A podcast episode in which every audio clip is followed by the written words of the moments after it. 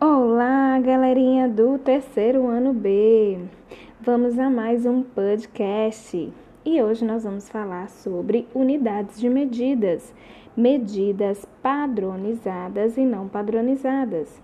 Você já viu no teu livro que há maneiras diferentes de medir determinados objetos.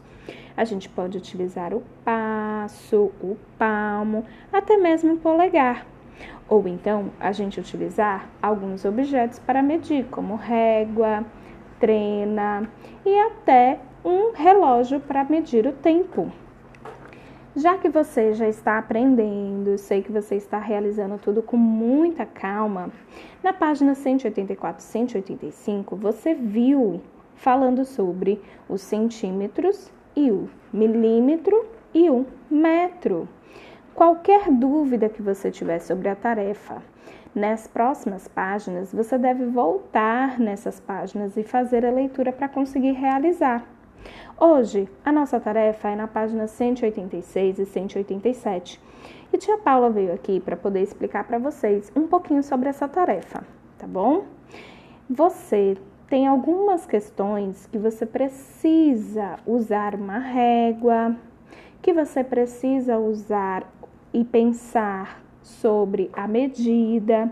Então, a tia Paula gostaria muito que vocês observassem com muita calma essa tarefa.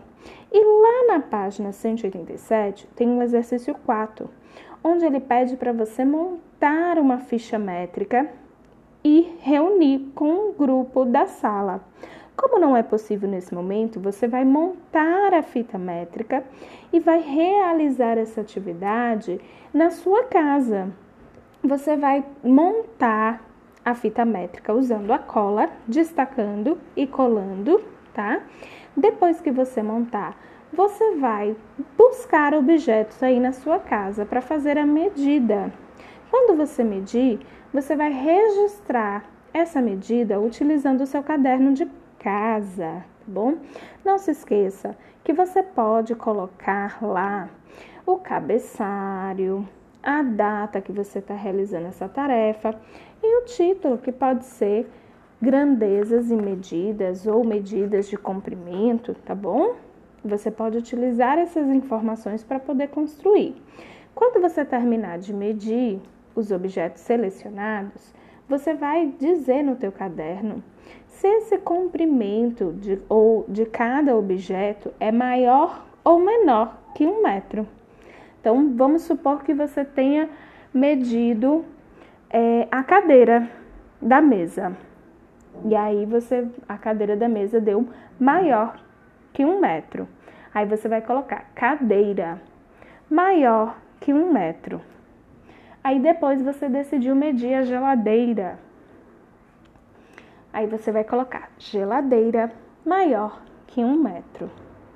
Tá certo, pessoal? Espero que vocês tenham entendido essa tarefa. Ela não está difícil.